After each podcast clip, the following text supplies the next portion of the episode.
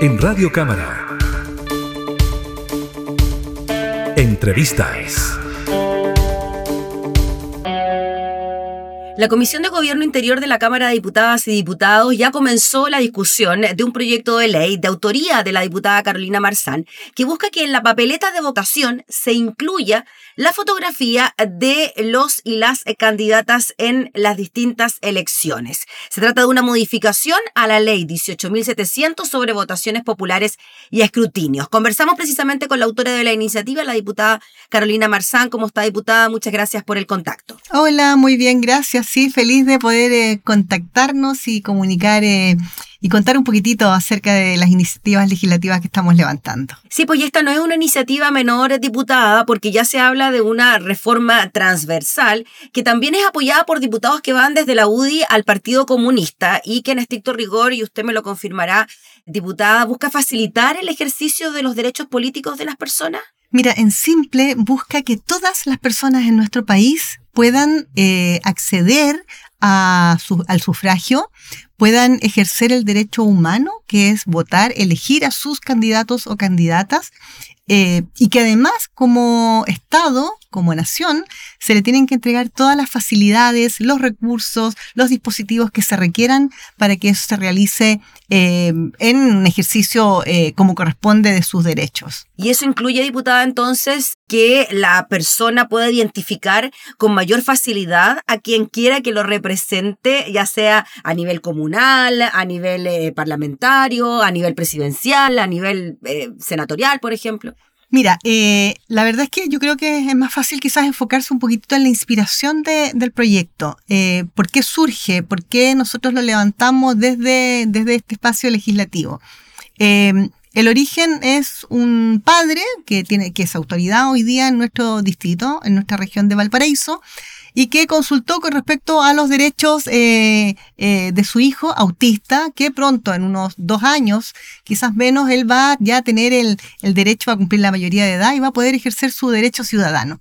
Y la verdad es que la respuesta que recibió por parte de la, autoridad correspondiente o, de la, o del personal de CERVEL correspondiente fue, la verdad, bastante golpeadora.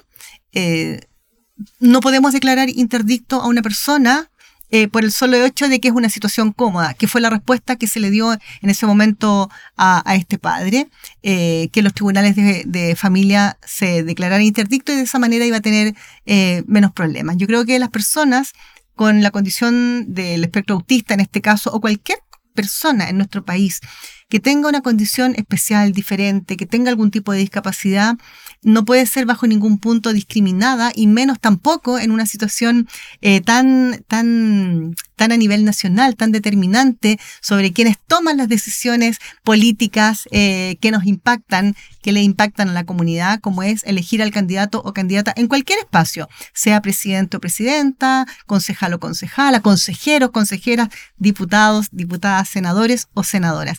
Yo creo que eh, nosotros como país, además, eh, nos, nos, sumamos a la convención hace más de 15 años de las personas con discapacidad. Entonces, en simple, aquí apuntamos a que el voto tenga la foto del candidato o candidata cercano, ahí se decidirá si más arriba, al lado, un costado, en fin, del candidato o candidata que está eh, que, quiere ser elegido en algún en algún cargo ya por qué porque por ejemplo si hablamos del caso del, en el caso de las personas con autismo em, ellos son muchos más ellos y ellas son mucho más eh, eh, se guían mucho más por un pictograma por una imagen más que por un por un texto por un nombre.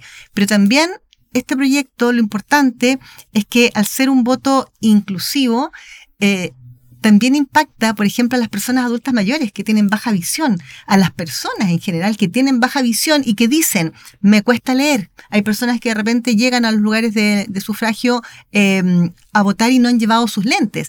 Entendemos que esos momentos, eh, que hoy día también tenemos voto obligatorio, son de mucho estrés y tenemos que entregarle las facilidades eh, para que ellos y ellas eh, lleguen a ese espacio a votar en, condiciones tranquilas y con todas las garantías de que van a tener claridad con respecto a la persona que ellos o ellas quieren como elegir como, como su candidato a representar. También las personas analfabetas, en fin, eh, bueno, Eso es, en términos generales, eh, simples, pero profundo el impacto que puede tener si nosotros logramos que esta legislación, eh, que este proyecto de ley avance. Diputada, ¿usted está esperanzada en que ojalá para las próximas elecciones ya podamos contar con este avance en el, en el voto y que pueda aparecer la foto de, de las y los candidatos? Mira, como la introducción que tú hiciste al inicio, es un proyecto que, que tiene una gran transversalidad eh, hay muchos, eh, muchas patrocinantes de distintas banderas políticas porque entendemos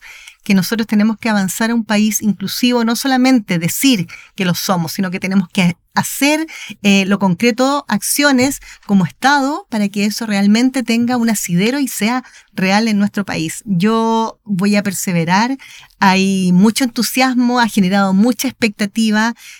hace 10 años y un poquito más se intentó se intentó hacer, no avanzó, porque yo creo que el foco en ese momento se puso eh, en quien no corresponde que se ponga y que tiene que ver con un estereotipo de candidato o candidata. Yo creo que nosotros no podemos pensar que es parte de la discusión que se dio en el primer encuentro que tuvimos en la Comisión de Gobierno Interior con, el, con la dirección de CERVEL, donde se hablaba de estereotipos, de cómo se va a ver la persona, el candidato o candidata, a lo mejor no le gusta cómo se ve, em, quizás uno se van a ver, eh, las personas pueden decidir por quienes se vean mejor o sean más interesantes o atractivos. Yo creo que eso, por un lado, es eh, minimizar eh, al votante, a la votante, eh, es reducirlo en su decisión. Eh, y yo creo que acá se juegan temas que son mucho más profundos e importantes que pensar que el foco está en el candidato o candidata cuando el foco está en la comunidad que hoy día quiere tener su derecho humano y ejercerlo como tal a votar, a sufragar y a decidir por quién quiere que lo represente en un espacio o en otro. Y eso tenemos que trabajar. Yo creo que podemos conseguirlo. Yo creo que lo vamos a conseguir. La verdad es que uno no presenta un proyecto de ley para que eso quede mm, como un sueño o como una o como una lucha que queda a mitad de camino. Yo creo que esto tenemos que perseverar. Tenemos a muchas organizaciones detrás, a muchas familias esperanzadas, a muchas personas eh, que ha dado mucho que hablar eh, y yo creo que tenemos que, que caminar a esa a esa mm, comunidad, a ese país inclusivo que decimos que son eh, porque además estamos hablando de, de, ir rompiendo con las barreras de accesibilidad que tenemos en nuestro país. Cuando tú conversas con las personas y tenemos, piensa ya, somos, en nuestro país tenemos cerca de 3 millones más o menos de, de personas con algún tipo de discapacidad, más de 500 mil niños y niñas y adolescentes que van a ser adultos y que quizás también van a querer con todo derecho a ejercer su, su, posibilidad, la acción de, de votar, de sufragar. Entonces, eh, nosotros tenemos que dar una respuesta a ello y tenemos que ir rompiendo esas, esas barreras eh, eh, y, tener los espacios de accesibilidad no solamente universal, sino que estamos hablando en este caso de accesibilidad cognitiva. Diputada. Sí, dígame. Solo le quería preguntar por la postura que tuvo el CERVEL, como usted dijo, estuvo presente en la Comisión de Gobierno Interior para participar también de esta tramitación. Y claro, se habló de un aspecto técnico que podría complicar quizás el proceso eleccionario como, eh, no sé, el costo, la calidad, el origen de la foto, el tamaño de la papeleta, al incluir las fotos en cada una de ellas. Y también se habló de que sí queríamos que las campañas políticas estuviesen centradas en la ideología o en lo que plantean los distintos partidos políticos, los programas, las ideas o en el aspecto o en la imagen que podría tener la persona. ¿Cómo responde usted a aquel argumento? Yo lo encuentro bien contradictorio porque finalmente el último mes de campaña uno ve que las calles están invadidas de afiches, de palomas, porque las personas tienen que relacionar una imagen, una imagen a una idea a una idea o un concepto que tú estás trabajando. Entonces, no podemos distanciar o diferenciar o separar una de otra, partiendo por eso. Eh, segundo, yo creo que, insisto, hay que romper con los estereotipos. Nosotros no podemos hablar de estética de un candidato o candidata porque eso es, es volver al siglo pasado y, y, y, empezar a, transitar o dialogar con respecto a temas que ya deben estar erradicados y que son profundamente discriminatorios también.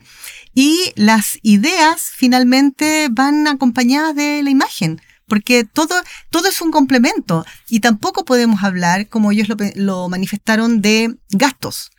El trabajar hacia un país inclusivo es inversión sobre todo en en este, aspecto, que quieren tener su propia decisión, su propia voz, las personas con discapacidad eh, y que pueden acceder y tenemos que generarle los espacios para ellos. Y la Convención de los Derechos de las Personas con Discapacidad habla de eso, que el Estado tiene que hacerse cargo de generar los espacios no solamente para que puedan sufragar, sino que además para que puedan ser candidatos o candidatas en cualquier área donde se puedan desarrollar. Nosotros no podemos limitarle por un tema de gastos, porque no es un gasto, es una inversión.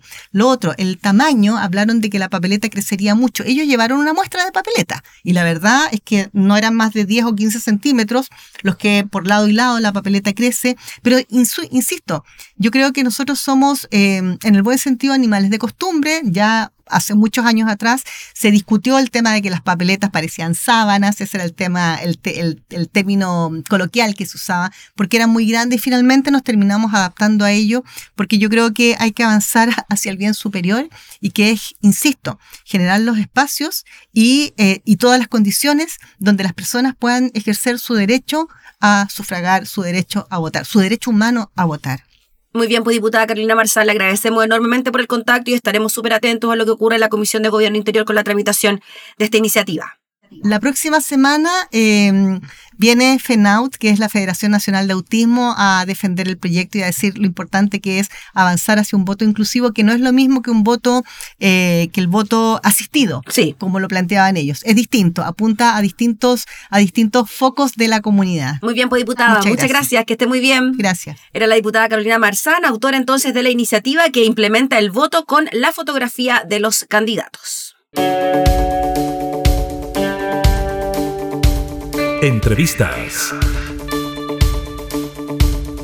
en Radio Cámara.